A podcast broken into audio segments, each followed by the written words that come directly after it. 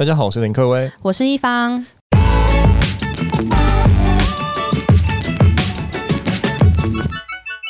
今天要来跟大家聊什么是订阅制。其实订阅制这种东西好像在国外比较盛行，台湾好像就比较少这样子的案例。那像是之前在国外读书的时候，Amazon Prime，还有像是 Netflix、Spotify，这些都是订阅制的服务。啊，其实订阅制这种东西，应该对电商最好，其实是可以有现金流，而且是持续的现金流一直进来。那、嗯、但是你要怎么样让这样的东西，或怎样让这样的消费者，他可以一直持续的跟你的企业有连接、有信赖感？当然，因为你持续订阅，你一直有产生的数据，你就会知道这些消费者到底在做什么，可以怎么样再去推下一期的产品给他。那我觉得这是订阅制最关键的一个因素。对啊，没错。那你印象最深刻有什么订阅制的电商吗？其实我自己最近哦，或是以前常用的就是 Netflix 啊，嗯、因为我常常看影片嘛，然后 Netflix 上面又有很多呃海量的影集，然后海量的实境秀，包括现在在台湾，好像两年前他进台湾之后，大家都非常火红的在订阅啊，然后也有一些真的好的内容都一直在上面，所以很值得看。对啊，像是我就是最近我们家也开始订那种家庭式的套餐，就觉得天哪，真的很划算。对，哎、欸，但是我每次都会出现一个问题，就是我找不到我想要看的影片。它可以搜寻啊，对，可以搜寻，但是每次逛一逛啊，不知道看什么。对，这个时候应该是因为太多的关系嘛。就是太多，好像每一个都想看，像有时候想看煮东西的啊，有时候想要看改装车的啊，嗯、那那就不知道到底要看什么。我有点就是看了一分钟之后就诶觉得无聊，又关掉，然后又换下一个。你是有打算有要花一定的时间去看它吗？这个好有吗？好问题。还是你就只是想打发时间看一下，但有也没看下去。其实我觉得就是打发时间。对啊，对啊。但是如果是真的喜欢的影集，就会持续的一直看下去。嗯嗯嗯。然后像我的话，我觉得订阅制最近还蛮被热烈讨论，就是 Gogoro 的那个月租费的问题。Gogoro 它每个月定期你付它多少钱，它就会免费的租电池。最近就是因为 Gogoro 的车主好像拿去送 Uber Eat。没错，我先声明一下啦，我自己也是 Gogoro 的车主，嗯、所以。我觉得有时候订阅的方式去做这件事，其实那时候乍看之下真的是蛮划算的，因为你就不用去加油啊，不用干嘛。所以我是觉得电池这个，我自己是车主，我是觉得说还是要平衡啦。因为我觉得 Uber E 这样子一直去送，这样子其实企业还是会有成本的考量，对企业来讲其实还是很伤害的。嗯，他现在的话，他已经有改那个方案，可能用流量计费，或是商用是怎么计费之类。我觉得这样可能。可是我常常看到很多警察啊，这些应该也都是商用的吧？警察会骑、啊，对，或是常常收停车费的人，他也是骑 Gogoro，他应该就是用商用方案。他们的话，他们都是直接跟 Gogoro 合作，不知道他们会怎么算呢？那我觉得 Uber Eats 也可以有一个这样的方案去、哦、去去做这样的事情。对耶，这样子的话，对啊。但是因为 Uber Eats 跟送货员的关系不知道是什么，所以可能他没办法去做这样的事情。嗯但是应该有人可以跳进来做这样的事啊。嗯，我觉得加油应该也要有订阅制，但是很难啦。是啊，油哎、欸，但最近应该很爽啊，因为油价很低、啊。对，我觉得最近加油都觉得哦，我应该多加一点。对啊，只要加到饱，多去其他地方玩就对了。对啊，那下一个部分我们就会开始讨论到说，订阅制有分几种类型。那有三种是，第一种是策展式订阅，第二种是补充式的订阅，第三种是使用式的订阅。那我们就先聊一下第一个策展式订阅。策展式的订阅其实顾名思义就是经过策展式的规划。我觉得策展式的感觉就是比较要克制化的产品，所以消费者在订阅的时间就会较长。产品其实就是给消费者是量身打造的，等于说你只要告诉这个厂商你的身材、你的体重，厂商就会依照你的身材体重寄给你。或者是每个月给你固定属于你的克制化的东西，然后收到的时候，其实你就会有惊喜，然后你会有满足的感觉，然后在这中间，厂商会获得这些大数据，然后再持续优化这样的东西。嗯，像你刚刚讲的那个买衣服啊，就是有一个服饰电商叫 Stitch Fix，它就会让消费者在网站上面填自己的身材、自己的腰围啊之类的数据之后，然后他就会先寄给你。一批的衣服，是，那你喜欢的就留下来，然后就购买，然后剩下的就会寄回去，然后他就会针对你喜欢的部分跟不喜欢的部分，然后去记录下来。台湾其实还有一个很有名的案例，像我自己办公室有订的，就是歪国零食嘴。嗯，那歪国零食嘴，那它就是一个外国零食的订阅服务，它每个月会给你六到八种不同的零食，然后会分在奇奇怪怪的国家，然后直接放在这个盒子里，然后寄给你，所以你等于每个月都会吃到奇奇怪怪的零食，然后好像也还不错了。哎、欸，这是真的有需求，因为我同学都会自己去在台湾买的外国零食，然后定期都会去。我觉得这种服务就是直接直接打中你。对啊，你会你会买就对了，超棒的。我觉得还有其他电商，像是 Rocksbox，它就是在卖那个首饰，比如说戒指啊、耳环啊、项链等等的。那你会在那个官网上面先大概填写说你喜欢可能几何类型的啊，或者你喜欢怎么样的饰？对，少女或者什么之类的这种，红色、绿色，对对，或是高贵的感觉那种，然后他就会寄给你。我觉得这还蛮酷的。我觉得应该还可以提一个，就是疯狂麦克。疯狂麦克其实以前在做的，应该就类似像这样子惊喜式的。他等于说在里面他放了一些东西，然后寄给你之后，你就会有一个惊喜。打开来之后，你就会知道说，好像就是一个可能是有趣，或是可能是整人的东西。嗯。但是疯狂麦克近期好像发生一些危机，对对啊，这也是蛮可惜的。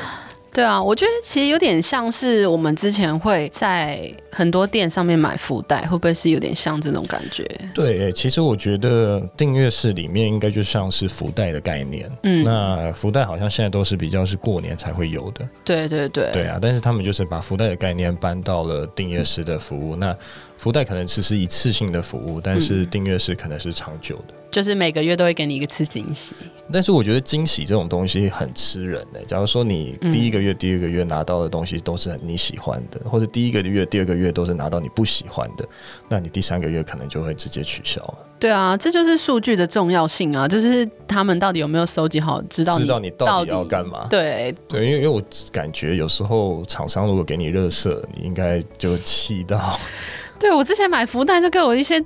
很丑的衣服，我就想说我，我你到底在干嘛？就对了，不要卖一些丑东西给我，好不好？好，近期买福袋，好像是全家的福袋，在过年的时候。是是是零食吗？对啊，就奇奇怪怪的零食，我不会去吃的零食，就那为什么不直接买就好了？我不知道是店员推荐还是什么，然后觉得哎，好啊，买一个福袋，就里面都是一些我也不知道怎么讲，反正就奇怪的零食，感觉好像在消库存的感觉。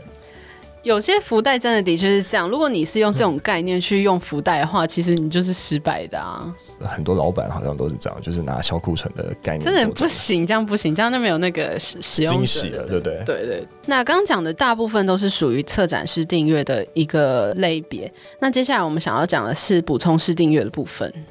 补充式的订阅通常都是用一些日常生活用品或是必需品。可以打一个比方，就像是。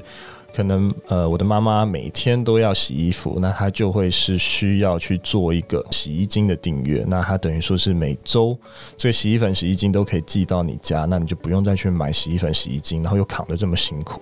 其实我觉得这样子的补充式订阅，应该会是接下来或是未来世界里非常重要的一个电商模式。嗯，甚至我觉得像什么卫生纸啊，或者什么，它都应该要是订阅制。诶、欸，但是其实我最近有发现了，PC Home 还是 Momo，它已经有开了周期性的订阅这样的模式。真假的？对啊，在 Momo，因为近期我们有在卖宠物用品嘛，嗯、那宠物用品它其实近期就有在做周期性的订阅，然后有叫我们看要不要入驻，然后去卖这样的东西。所以它里面有卖什么东西啊？猫砂，因为猫砂算是一个周期性的订阅商品。嗯然后再来就是一些宠物会用到的饲料，就是狗的饲料，它也是一个周期性的，可能就是很大一袋的宝路，就是每个月，反正我都是要买宝路了，嗯、那它就是每个月都寄给你。对，那因为像是有一个狗食的电商叫 The Farmer's Dog，它就是客制化宠物食品，然后可以帮就是狗狗去就是衡量说，哎、嗯，你热量要摄取多少啊？你可能均衡啊，什么什么的，然后就寄给狗主人这样的东西，嗯。那像是我比较熟知，反而就是果物配。果物配其实也算是台湾比较知名的新创，它其实就是订阅制的水果箱服务，它是每周都会送一箱水果到你家，然后你可以挑选自己不喜欢的水果或喜欢的水果。那每一季它都会精挑细选五到六个水果送到你的手上，然后你就可以去吃。我觉得这个很棒，因为我们家就是定期都会去买水果，但是它就是没有办法多样性，因为我们可能一次买就是一箱，对，所以它一次就会来很多个。那我觉得就是如果你家庭是很大的话是 OK 啦，是 OK 的，对对，但是你如果今天是可能三个人的话，那我又不会去买一箱，然后一个又太贵，所以我觉得这种服务我觉得还蛮也蛮适合我的。其实最重要的，我觉得这种订阅制的方式，我我自己认为是可以放在隐形眼镜的订阅。嗯，因为隐形眼镜你也是会每天或是每周或是每个月去替换。嗯，那我觉得是说这样子类型的东西，只要是持续性，只要是可以去知道它的一个 routine 的话，我觉得都可以适合变成订阅式的服务。对啊，因为隐形眼镜很明显就是你日抛就是一个一天戴一次，啊啊啊、然后月抛就是可能一个月戴一次，然后你可能就是中间会有一些哦不小心破掉或一些奇奇怪怪的东西，对，都可以去衡量，就是你到底一个月到底要有多少个这样子。好，那接下来就讲到那个使用式订阅的部分，其实就是最常见的订阅方式。那这个订阅是获取平台上的使用权。那什么是获取平台上的使用权呢？其实讲简单一点，就是现在大家熟知的 Spotify、Netflix、KKBox，或是 Amazon Prime，或是 App Store 的付费的 App 模式。其实这些东西都会是属于我们所说的使用式的订阅。当然，媒体也有在做这样的事情，像是苹果新闻网，它近期也是出了，就是你要付钱才能看新闻。那还有就是科技导读，其实也是这样的服务。那像你，你有订阅什么？其实我有订苹果新闻的、欸，因为之前就已经看苹果新闻看习惯了，想说，哎、哦欸，奇怪，怎么不能看呢？很不爽。但那时候其实一直在挣扎，到底要付那个一百五，我觉得一百五十块吧。嗯嗯。对啊，我觉得为什么新闻要付费？我也是有一点挣扎，但后来还是想说算了，就付下去吧。哎、欸，如果是我的话，我一看到苹果新闻，我点下去是要付费的，我就直接去看东森新闻 ET Today 啊。真的吗？可是真的啊。可是我会找到一样的东西啊。可是其实其实不知道，可能我用习惯它的 App 吧，或是我用习惯它的一些动画影音的方式。它以前的动新闻，动新闻很厉害，但现在好像比较少动新闻。对啊，可能成本太高了吗？没错，我觉得应该是。所以它现在有付费制，然后就可以有。更多更多的钱来哎、欸欸，但是其实付费制还是很不开心的是，为什么我付费，它广告还是给我一样多？真的假的？真的超不爽的。我还会看到很多建商的广告在那边跳出来卖你房子，卖我房子。对啊，超奇怪。他应该付费之后，他的广告应该要减少，但是他其实好像没有这样做。我看网络上很多人好像也是这样子在骂，说奇怪，我付费了，为什么广告还是多到一个不知道到底是怎么样的境界？所以他等于说广告那边又收，然后订阅制又收。对啊，他双头收啊。但是我猜啦，订阅制其实这个东西影响了他蛮大的收益，因为其实应该很大多数的人他没有要做这样的事情。嗯嗯嗯，对啊。因为我在想，是不是大家都会有自己的一个音乐串流服务？就不管是 KKBOX、Spotify，或是可能免费的接生之类的。然后像我的话，就是 KKBOX，因为我过去就是一直都是使用 KKBOX，然后后来 Spotify 红起来之后，我也没有去跳过去。对啊，所以我就继续持续的使用 KBox，因为它好像中文歌也比较多。对啊，我但我自己是比较多用 Spotify，我以前有用 Apple Music，所以其实两个国际性比较大型的音乐型平台都有做。但我觉得好像使用式的订阅，它应该是存在着就是你的习惯，因为你的习惯，像我刚才所说的苹果的新闻是我因为我习惯了，那 KKBOX 应该是你习惯了，所以它会持续的，你会持续的订阅，它其实是。黏着着消费者的习惯来做这样的事情。嗯，应该说我已经有我下载的歌，就是我已经有设定好我的歌单什么的。啊、然后我去移转这件事情的话，我就会觉得很耗时，对不对？就觉得哇，好长，我不想搞。对啊，就觉得我的平台的移转是我会觉得很麻烦，对我来讲是一个。那这就是你依赖它了，你的习惯还有你依赖的这个，不管是 KKBOX 或是什么。对啊。这也是一种方式，对啊，就是依赖它也是使用式订阅最好的一个方式。那我们刚刚讲到这些订阅，像策展式订阅，然后补充式订阅跟使用式订阅，他们都没有一定的分类，因为有可能就是说，哎，我使用式订阅占一点，然后补充式订阅占一点。没有，其实我觉得三种订阅方式都是现在比较现今比较可行的。那持续应该还是会有更多奇奇怪怪订阅式的服务出现了。那不管是怎样，电商或是在线上数位上面，在想要做生意的人，他一定会想到更多不一样的方式去黏着住消费者，嗯，然后去做这样的事情。讲到这些订阅制的模式，我们就回到最一开始的部分，就是为什么会有用户是愿意使用这个付费订阅制的方式呢？当然，我觉得很关键的因素是因为很多厂商都会提供顾客免费的试用期。那像是 Netflix，它也会提供一个月的免费去做这样的事情。那我认为他去提供这样的服务，反而就是想要等于说是他一个钩子去把这些使用者先勾进来。那他单笔的获客成本可能可以快速的降低。那之后，他可以再慢慢因为他的服务好，或是做好做深，收集这些 data 之后，去吸引更多的消费者进来，持续的订阅。还有一个因素就是对企业要有信任感，所以其实订阅制的服务对企业的信任感还是很重要。假如说你今天跟一个人买东西，你只是做一次性的购物行为，但是如果你是跟这个人持续性的购物，你确实是需要对他有非常良好的信任感。你要知道他是一个大品牌，你才有办法去做到这样的事情。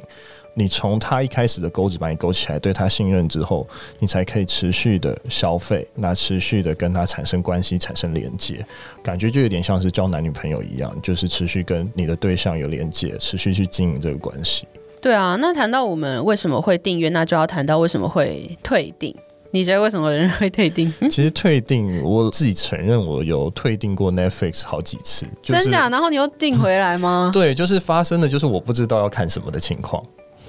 我觉得你可能是那种就是在影音服务上面，你希望是被动接受而不是主动接受的人吗？可能是，所以我有退过一两次，我就觉得我找不到我要看什么哎、可能是他前期真的内容不是很多。我记得，因为我是他非常早期的使用者，那他前期就是进来台湾的时候，那时候其实好像东西真的没有很多，他不像现在还有真的他自己有自制一些片，但是以前就没有，对啊，所以我就退订。但这个理由本来就应该不是一个好理由啦。对啊，我觉得还有其他理由，像是比如说我付一百块，然后只得到这些少少的服务，我就觉得天哪，我真的不值得这样子花，然后我可能就会退订。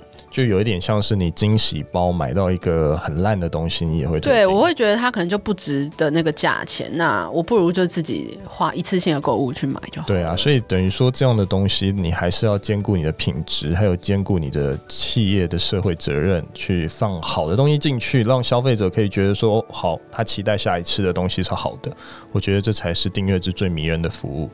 我觉得不管是什么原因，企业都应该还是要去追踪订阅制的服务，或者客户为什么流失。所以人是一个惯性的动物，其实你退订是有一个很好的一个依据是可以去找到的。所以如果是老客户的退订，你可能就要研究一下为什么老客户会退订。那如果是新客户的退订，那我觉得可能是产品一定出现了什么问题。那我认为可以打电话或是做一些问卷去调查，其实是增进更多订阅制服务的一些优化的一个动作。那越来越多人以订阅制的服务来拉住消费者还有客人之间的关系，我觉得订阅制真的就是你需要跟这个客人或这个消费者建立好长久关系的最好的一步。